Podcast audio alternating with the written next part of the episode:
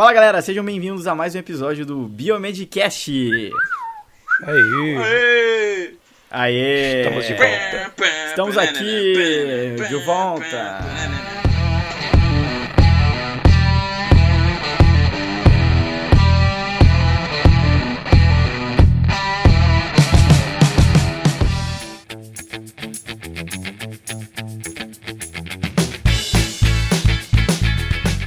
Aí, estamos desfalcados, mas estamos aqui.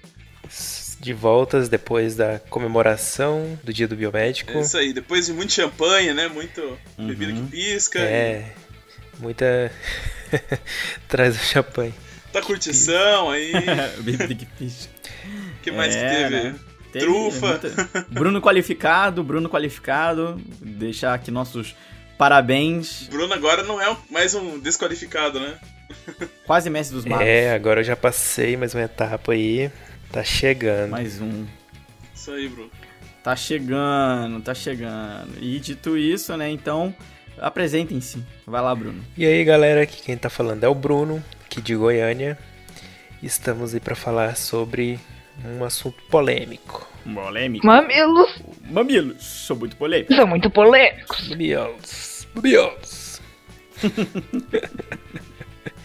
Fala galera, aqui quem fala é o Luiz, diretamente de São Leopoldo. Apenas alguns dias de terminar a faculdade é uma sensação de alívio. É o que eu estou sentindo é alívio. Todo mundo fica assim. Depois que acaba, você sente uma sensação É. de putz, e agora? E agora? Me formei. né? Me formei, e agora? É isso aí. Aí eu vou ter que ouvir lá aquele nosso podcast que a gente fez lá em, em Uberaba. É, me formei agora, né? Na mesa redonda. Boa noite, boa tarde, bom dia pra quem estiver ouvindo. Aqui é o Rogério, diretamente de Curitiba. Vamos falar aí sobre. O que, que é o assunto hoje, Brunão? O que, que a gente vai falar? Hoje a gente vai falar de um movimento aí, né, que vem tomando força, infelizmente, né, que vem ganhando adeptos, que é o movimento anti-vacina, né, aquelas pessoas que por algum Hum. motivo religioso, filosófico ou porque viu no Facebook, acha que tomar vacina, né, é- vacinação é perigoso e aí não leva seu filho para vacinar ou não toma vacina, né? E aí vem todas as questões envolvidas nisso. É, isso é um, é um assunto bem, bem delicado até, pessoal, porque se você acompanha ou você vê esse, esse tipo de notícia só quando sai na mídia, quando algum famoso se diz que é a favor do movimento anti-vacina, mas é um movimento que vem crescendo, ou vem aos poucos, vem que nem um câncer, né, uma metástase, tá? Tá se espalhando sem controle e isso é um grande perigo para saúde pública, para toda a parte de científica também. A comunidade científica sempre fica muito angustiada com esse tipo de movimento, até porque normalmente eles são liderados por pessoas que não têm um grande conhecimento na área, são baseados em artigos que foram publicados ou em jornais sem muito credenciais e assim vai indo. E é uma coisa muito perigosa, até porque quem está correndo muito risco são as crianças, são os filhos, são os netos. Então é um assunto que a gente tem que debater, a gente tem que colocar em pauta, tocar na ferida, e é isso que a gente vai fazer hoje aqui no Violmente Cast. Isso aí. E Bruno Rogério, com- por onde a gente pode começar esse papo de movimento anti-vacina? A gente tem que começar aí para começar a colocar nossos ouvintes a par.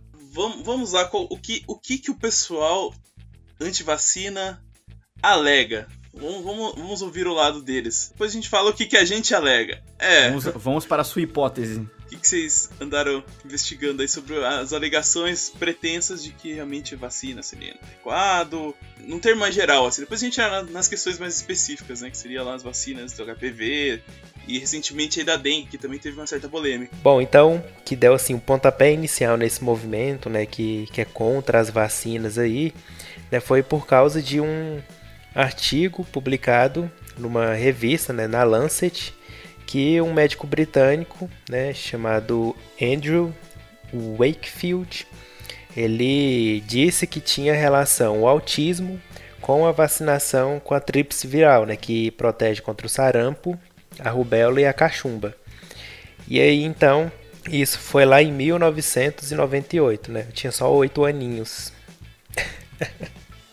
Para quem não lembra, a, a, a Lancet é uma revista científica muito muito prestigiada. Prestigiada, é. é na, na, área da medicina. Então, a gente vai começar já a falar nisso, a gente já fala aí, o Bruno já falou, pô, o cara publicou esse artigo na Lancet. Hum, e aí? E Teoricamente, aí? a credibilidade desse estudo seria. Altíssimo. É, indiscutível, né? E aí, então, depois foram outros estudos foram sendo realizados e aí descobriu que, na verdade, esse artigo publicado era uma fraude, né? Então, é, inclusive a Lancet tirou em 2010 esse artigo de, de circulação né, da, das, do site lá, das revistas, e foi uma das primeiras retratações que a Lancet fez por causa de alguma publicação, né? O que é uma coisa muito grave para a revista retificar, é uma coisa muito complicada. Baixa a credibilidade dela, né? É, e aí o que descobriram foi que o, o médico lá britânico tinha escolhido 18, 12 crianças que é, por um escritório lá de advocacia que estava defendendo um casal que queria processar o laboratório que fabricava a vacina. Né? Então você foi lá, escolheu 12 crianças, fez o estudo com elas e aí foi então falou que tinha, o autismo tinha a ver com a vacinação. Né? Aí então foi provado que ele que o, ele tinha feito a fraude lá e não era verdade aquilo. Mas mesmo assim a sementinha foi plantada, né? E aí o dano já tinha sido feito. E esse artigo provocou até a queda de vacinação no, na Europa, né? Devido a todo essa, esse artigo aí, mesmo ele sendo desvendado, né? Desmascarado, o pessoal ficou com isso na cabeça, né? É, até provar que focinho de porco não é tomada, né? Demora um tempo, né? E aí essas coisas se espalham. Essa relação me lembra bastante, não sei se vocês, vocês têm um, um pouco de noção disso, daqueles, é, daquela, daqueles cientistas, por exemplo, que trabalham, entre aspas, uh, defendem indústrias como, por exemplo, Coca-Cola, indústria de refrigerante. Ah, sim. É. É o interesse financeiro influenciando. Interesse financeiro. Influenciando a, a pesquisa. Isso, né? só pra quem não tá ligado, pra, pra eu esclarecer um pouco o que eu tava dizendo aqui, é essa, essa relação que eu tô fazendo é que tem, já teve vários casos de cientistas até renomados da, da área de fisiologia humana, bioquímica, nutrição, que já receberam algum dinheirinho aí da indústria Coca-Cola, Pepsi, essas, essas marcas aí de, de, de, refrigerante, né? No geral, não sei específico qual que foi. É, marcas de refrigerante que tem muito açúcar, né? Então ele, ele, eles publicaram um artigo dizendo não, que não era, não fazia mal pro corpo. É pra, pra dizer assim, ah, podem tomar vontade, não tem problema. É, isso já aconteceu várias coisas, né? Teve do chumbo também, o, o Robert Keyhole lá, que era um. Que ele era um médico que ele era bancado pela indústria do petróleo para defender o uso de chumbo na, como aditivo na gasolina. E aí o pessoal falava que fazia mal pra saúde e tal. E o cara, não, chumbo é normal, tá aí desde sempre. E recebendo uma grana preta lá, né? Pra ficar defendendo. Como ele era bem famoso e tal, acabava que o, à autoridade dele mantinha o negócio funcionando, né? Então sempre tem essas, né? Eu até assisti uma vez um, um documentário dessa questão de, de alimentos, né? Como que era lá nos Estados Unidos, que toda escola tinha uma lanchonete vendendo fast food, pizza, né? E os refrigerantes, Coca-Cola tal. Aí foram lá no, no Senado tentar tirar isso. E aí foram um cientista lá, alguém, falar que os refrigerantes substituía a água, né? Que não fazia mal nenhum. Nossa. Que era a mesma coisa, que a pessoa tinha que tomar 2 litros de líquido por dia. Então o refrigerante podia ser esse líquido. Independente da quantidade de sódio, açúcar, gás, ácido. Né? e aí. Nossa, e, e acabou que a indústria alimentícia venceu, né? E continua vendendo na escola. É, é muito difícil lutar com coisas bilionárias. Essas grandes indústrias é muito complicado. É. Mas aí, voltando ao cerne da nossa questão da, da pesquisa, foi mais ou menos nesse propósito aí, meio de ganho financeiro, que surgiu esse dado aí, nesse estudo e tal. Mas depois disso, teve mais gente gente querendo falar mais coisas e tal, né? Então acabou virando meio que uma, um ramo aí da, da pseudociência, né? Aí começaram a falar que tinha uhum. os aditivos de mercúrio, não sei o que, de alumínio na vacina que causava autismo. Começaram a inventar outras coisas, né? E foram incorporando mais essa história aí do. É. Do Andrew Wakefield. Né? Então o pessoal grande que acredita nisso hoje em dia, né? É, não cientistas em si, né? Mas, mas o pessoal, é. celebridade e tal, o pessoal que é influente, né? É, quem não, não sabe como é que funciona direito, né? a gente vendo isso, né, toda essa situação, a gente fica indignado, porque a gente estudou, sabe como é que é, como é que funciona o sistema imune, uhum. imunidade adaptativa e tudo mais. Aí uma pessoa que não tem conhecimento nenhum, né, fica mais fácil de enganar e de acreditar na primeira coisa que ela lê, né? Então o perigo tá aí, né, que nem todo mundo tem esse conhecimento e esse discernimento para saber é, o que é verdade e o que não é. E, e o pior é que a, gente, é. a vacina a gente já conhece faz mais de 200 anos anos, né? 1790 lá que uhum. o Jenner descobriu o efeito da vacina, né? E a partir desde então uhum. é só artigo, vários artigos confirmando o efeito, faz, fazendo novas vacinas e tal. E aí 200 anos depois surge um estudo no meio do nada e, e faz um estrago mesmo, né? Tá que nem aquele americano que construiu um foguete que ele ia colocar ele mesmo para provar que a Terra não era que a Terra não era redonda, né? era plano. O cara ia se lançar no espaço. É tipo isso, né? pra provar que a NASA. Uh, eu vou até linkar essa notícia é, aqui. Eu vi isso aí. Saiu aí em um monte de lugar. O americano ele construiu um foguete no quintal dele pra ir pro espaço pra mostrar que a Terra era plana. porque é tudo fake. Pô, coitado do, do, do, Copérnico, né? Isso é mais doido, mas pensando pelo lado. Você pensa, grandes pessoas que têm um grande poder de comunicação. Eu vou dar até um, um exemplo, provavelmente vocês já devem ter visto. Quem participa ativamente desses movimentos anti-vacinas é o Jim Carrey, o, aquele ator super famoso, fez aí o Máscara. Vem. O Jim Carrey, ele, ele, ele defende bastante, até ele fez até um comunicado esses tempos dizendo que na verdade ele não era do movimento anti-vacina, ele era um movimento que era contra alguns tipos de aditivos, mas ao mesmo tempo ele defendia que aquela vacina não deveria ser administrada, uma vacina que já é conhecida e tal. Mesma coisa, que é do autismo, e é, é muito complicado porque ele, ele acaba levando essa informação para muitas, milhões de pessoas que às vezes acabam indo teoricamente ali na onda dele sem saber e, e também fazem a mesma coisa, da mesma forma que teve uma corrente aí já várias vezes, a gente já viu, gente, coisa horrível. Pais que, que que, que foram contra uh, dar nem leite, nada derivado, né? Teoricamente, sim, pais que se diziam extremamente veganos não queriam alimentar o bebê direito e o bebê acabou morrendo. Então, são coisas muito complicadas. Até porque é. você vê que as pessoas que defendem esses movimentos normalmente não estão fazendo aquilo com a vida delas. Até porque elas são vacinadas. a maioria das pessoas são vacinadas. é. São vivas são vivas porque foram vacinadas. Isso é um ponto interessante. Elas acabam é, afetando os filhos. E o ruim dessas, dessas pessoas públicas é que elas acabam sendo formadoras de opinião, né? Então, mesmo que ela não tenha conhecimento nenhum, uhum. se ela falar que A é A e, ou então que a vacina não presta, muita gente vai acreditar naquilo simplesmente por ser aquela pessoa que está falando, independente de fonte, de referência. Exato. Então aí é mais um, um ponto negativo, né, para todo essa, esse movimento anti-vacina aí, né, que teve esses adeptos famosos. Já prosseguindo aqui na nossa pauta, se a gente for olhar com um olhar mais geral, a gente vai ter ali dois tipos de riscos quando a gente tem esse tipo de movimento anti-vacina. Além de você acabar né, aumentando o número de doenças que são consideradas erradicadas ou né, extremamente sob controle, uh, você vai ter todo o risco para a pessoa dela estar tá infectada, aquela que, digamos assim, a pessoa não vai tomar vacina, então ela vai poder ser infectada e ficar com aquela doença que vai poder levar ela à morte, vai poder matar a pessoa. E ainda tem o risco, é, que é aquele o egoísmo ali de dela a, acabar reduzindo a proteção coletiva, ou seja, acabar contaminando outras pessoas. Então você vê só esse, esse movimento, que, o estrago ali que ele já pode causar. E até de acordo com a, com a Organização Mundial da Saúde, a OMS, entre 2 e 3 milhões de mortes por ano são evitadas por conta da vacinação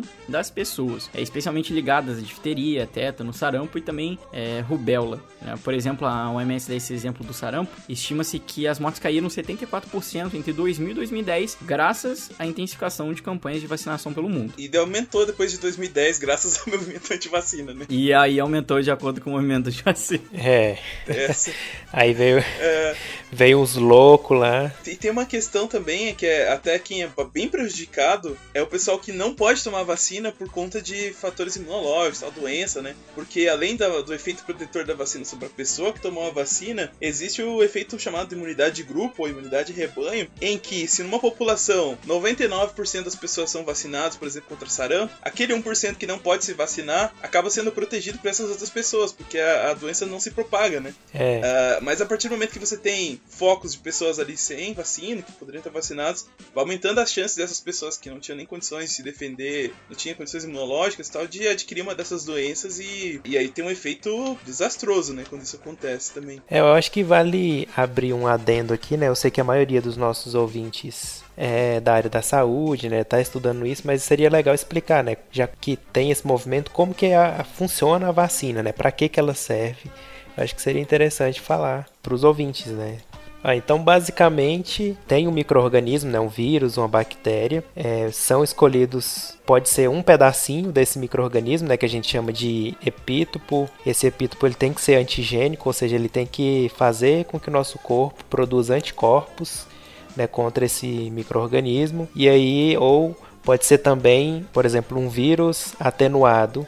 Então ele ele ainda está íntegro, mas ele só não é capaz de causar uma doença numa pessoa saudável, né? Então, essa vacina é colocada no paciente e aí o nosso organismo vai reconhecer esse microorganismo que estava lá na vacina e vai produzir os anticorpos, né? Os linfócitos vão reconhecer, produzir anticorpos e aí então, quando a pessoa entrar em contato verdadeiramente, né, com o, o microorganismo, com o vírus, né? Aí ele já vai ter a imunidade pronta tá preparado. Pra, é, já vai estar tá preparado para ter defesa, né? E a pessoa não desenvolve a doença. É como se fosse um treinamento do sistema imune, né? Treinou o sistema imune para reconhecer aquele agente antes de entrar em contato verdadeiramente com o agente, né? Então por isso que a gente não fica doente depois que toma a vacina, né? Exato, até porque os, os germes são, são atenuados, né? É, até, até você pode ter algum sintoma, tipo é. uma febre, assim, porque ocorre uma resposta imune, né? É, o seu organismo uhum. tá, tá reagindo, né? Ele age como se fosse um agente agressor, mas aí depois, uhum. obviamente, ele vai resolver isso, né? Ele vai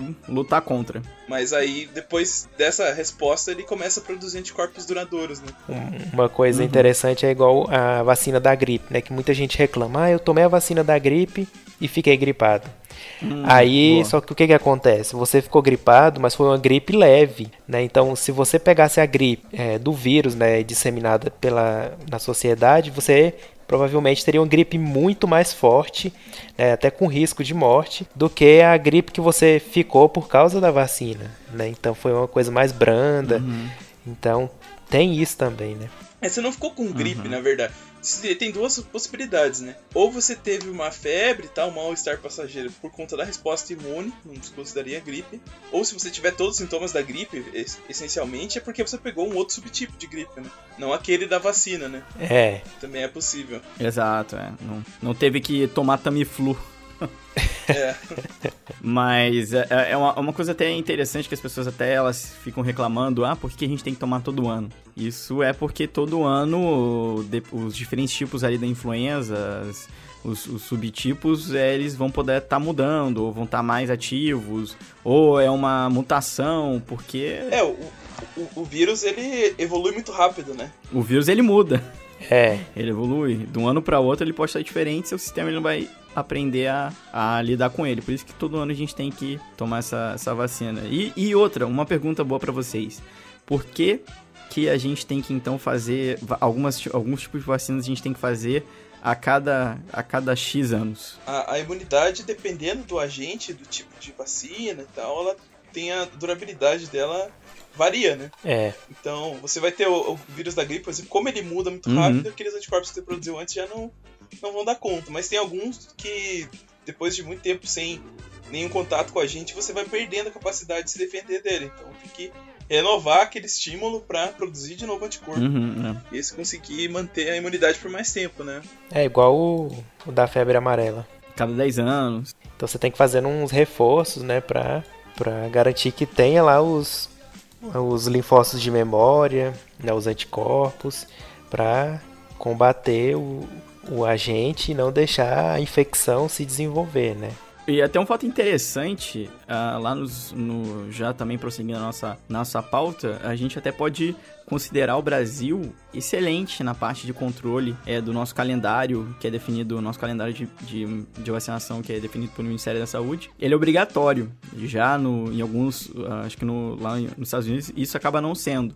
Os pais, na verdade, eles não, não são obrigados a dar vacina nos filhos. Aqui, você precisa dar pais, cuidadores, é, pessoas que têm a tutela da criança, porque se mostrarem que a criança ficou doente, pegou aquilo lá, porque ela não tomou uma vacina e o laudo médico confirmar isso, ela pode ser penalizada judicialmente por cometer uma infração contra a saúde pública, que foi aquela segunda parte que eu falei ali. A pessoa pode se infectar, acabar morrendo, e o problema da saúde pública. Então aqui o Brasil é, é levado isso bem a sério. Não sei, sinceramente, como é, que é, como é que é esse controle. Não sei como é que essa lei é aplicada na prática. Até porque seria um pouco complicado. Do, ah, não, uma pessoa tá porque não tomou a vacina. Claro, né, a pessoa tem, sei lá, aí tomou ali a parte de. Começou a ter um surto de, de, de sarampo. Vai, alguma coisa tá estranha ali. É, pra, pra gente aqui no Brasil tem algumas questões, por exemplo, trabalhistas que bloqueiam isso, né? Então quando você vai trabalhar em determinados lugares, você tem que passar pelo médico do trabalho e ele vai ver lá se você tá com todas as vacinas em dia e tal. Principalmente a gente que é da área da saúde, isso é bem importante. Não sei como é que funciona nas outras áreas aí, mas também acredito que tenha uma certa exigência ali, né? Do pessoal tomar a vacina e tal. Porque se o funcionário ficar doente, é prejuízo para a empresa, né? Então tem isso também. É, inclusive, assim, você vai para visitar outro país, dependendo qual país é, você tem que estar tá com vacinação em dia, né? É, então. Ou até algum lugar do Brasil pedem para você tomar vacina amarela. Agora, uma coisa interessante que aconteceu lá com aquele, aquela barragem lá em Mariana que rompeu, né? Foi que aí, é, e nesses surtos agora que tá tendo de febre amarelo, o pessoal tá correndo para vacinar, né? Como se fosse assim, vacinei, uhum. tô imunizado, né? Tô imune. Na verdade, demora um pouquinho pro seu sistema imunológico produzir, né? Uhum. Adaptar aquele agente da vacina. Então, não adianta você. É prevenção, né? É, tem que ser com, com antecedência para quando entrar em contato você tá prevenido e não ah, o, o, vírus me picou, vou lá me vacinar. Eu, a vacina não é um soro, né? O soro já está com os anticorpos prontos, no caso de uma uhum. picada de, de cobra, de aranha, por, por exemplo, né? É, o caso da, do tétano. Do tétano, é. Agora a vacina é diferente, o organismo vai produzir os anticorpos, né, os linfócitos de memória, para então você ficar imune.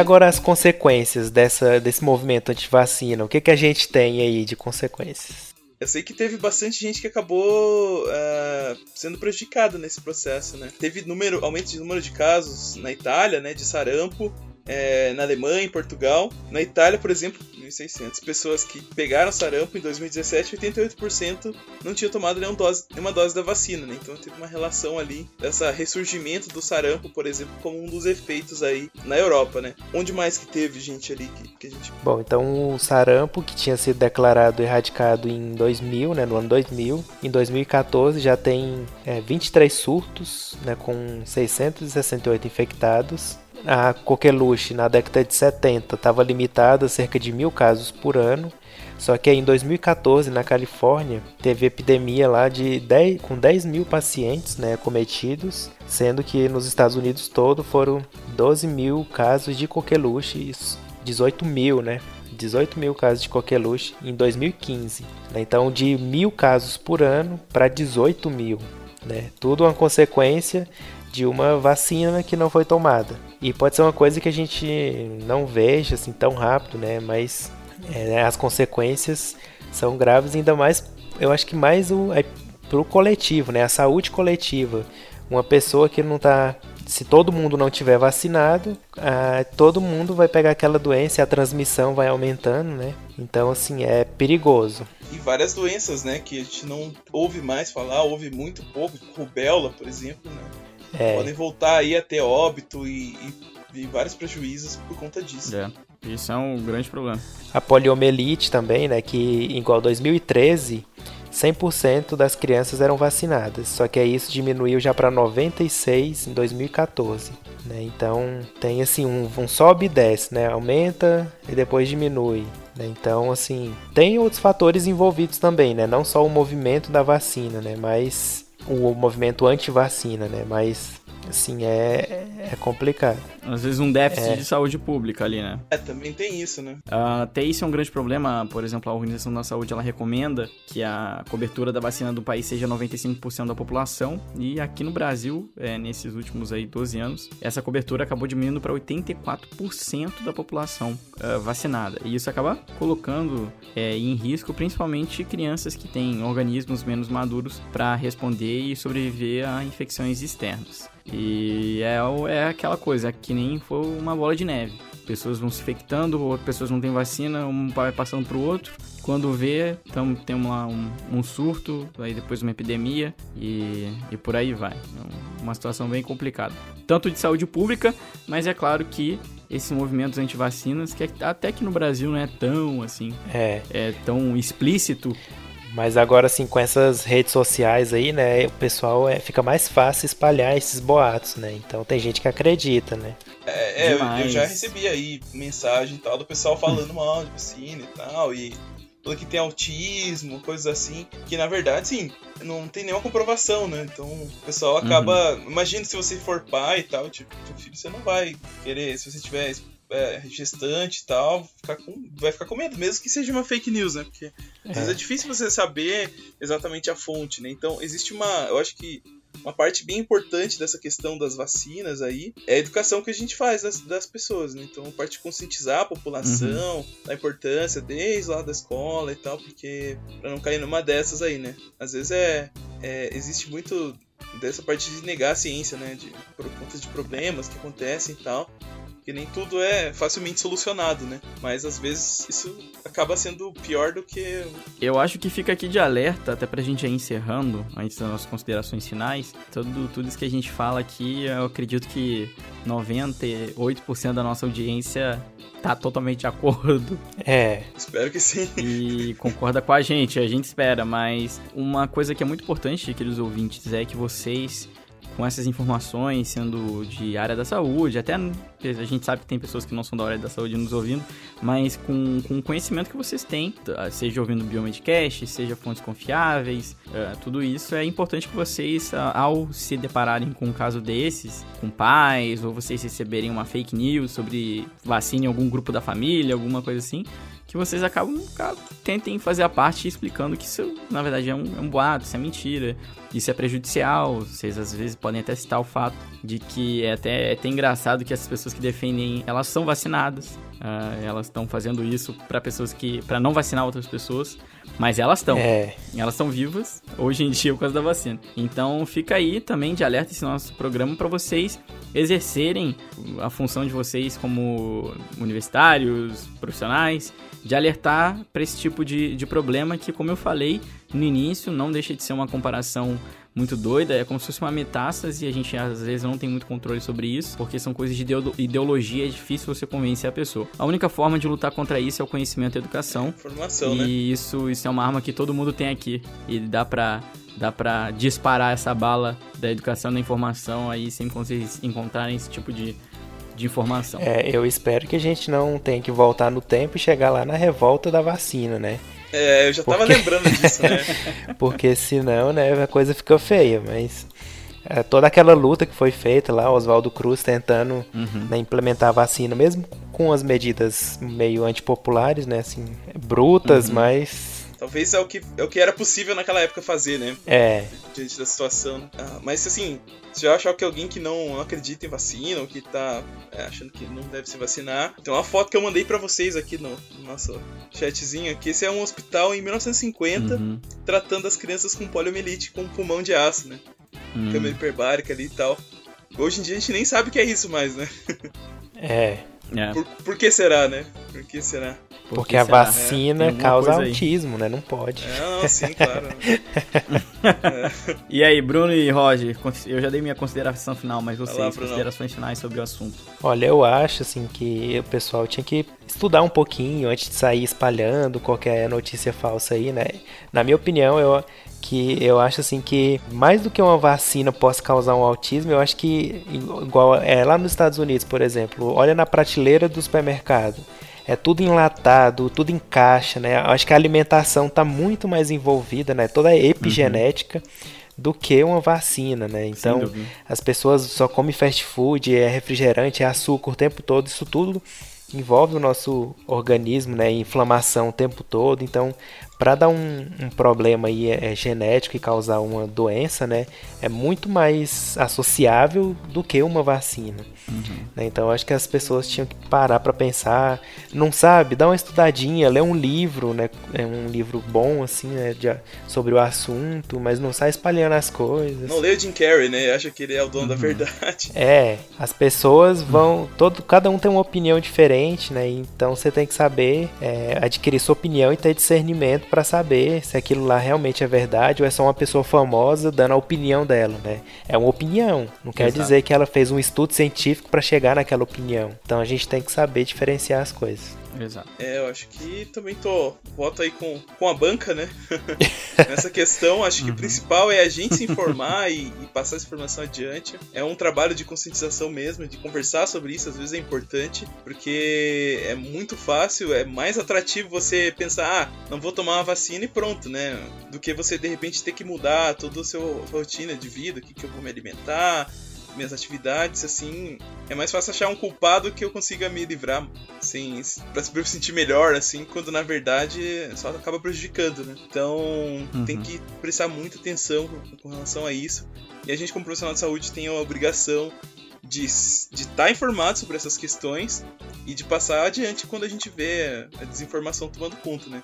Então a, a nossa luz aí para para esse caminho obscuro é a ciência, né? É o conhecimento é que a gente conseguiu de, de sabedoria a respeito desse, te, desse tema aí, né? E lembrar que a vacina tem muita história, né? Não é um artigo de 1998 com interesse financeiro que vai contestar do- a quantidade enorme de vidas que já foram salvas, né? É. Uhum.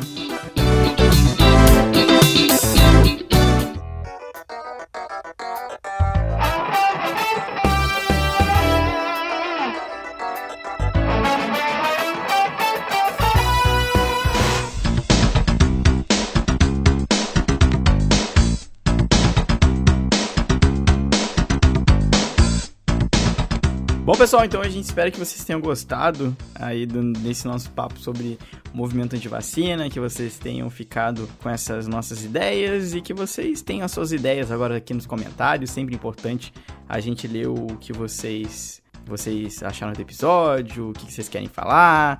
Ah, hoje estamos sem o Otávio, infelizmente, ele teve, ele tá aí correndo no trabalho dele, mas acho que foi bem legal. A gente pôde abordar esse um, um pouco esse tema polêmico de uma forma que vocês realmente saiam daqui, escutem esse episódio e relembrem, reforcem mais uma vez a importância da vacina aqui no nosso cotidiano, na nossa vida. E Bruno, quem quiser aí falar com a gente no Facebook, qual é o nosso Isso Facebook? aí, então vocês podem encontrar a gente lá na página facebook.com/barra biomedcast. Isso aí. E Roger, Instagram? Biomedcast também, arroba Biomedcast no Instagram, Instagram, no Twitter, tamo aí por todas as áreas, iTunes, né? Twitter. Procura a gente lá, dá cinco estrelinhas. Se quiser nos apoiar, nosso programa continuar, tem os padrinhos, né? Isso aí. Ah, isso. Através deles que a gente continua mantendo É. o Biomedcast no ar, pagando servidor, pagando edição, gravação e tal. Pessoal, só nos procurar que nós estamos por aí, tá? É só nos achar. E se vocês quiserem também mandar e-mail, né? A gente promete que a gente vai dar uma, uma limpada lá na nossa caixa. Tá bem complicado o tempo, mas contato arroba biomedcast.com. Se você quiser falar com a gente por e-mail, assuntos sobre os episódios. Comentário no site também vale a pena, né? Isso Porque também. ali a gente já começa uma discussão, às vezes, né? Alguma coisa assim, então estamos aí nas Uhum, áreas. Exato. É isso, É gente? isso, é isso. Mas foi, foi demais. Então a gente se vê daqui a 15 dias em um próximo programa aí quinzenal do Biomedcast. Isso aí, galera. Tchau, tchau. Isso aí. Falou. Falou, galera. Tchau. Valeu, galera. Tchau, até a próxima. Falou.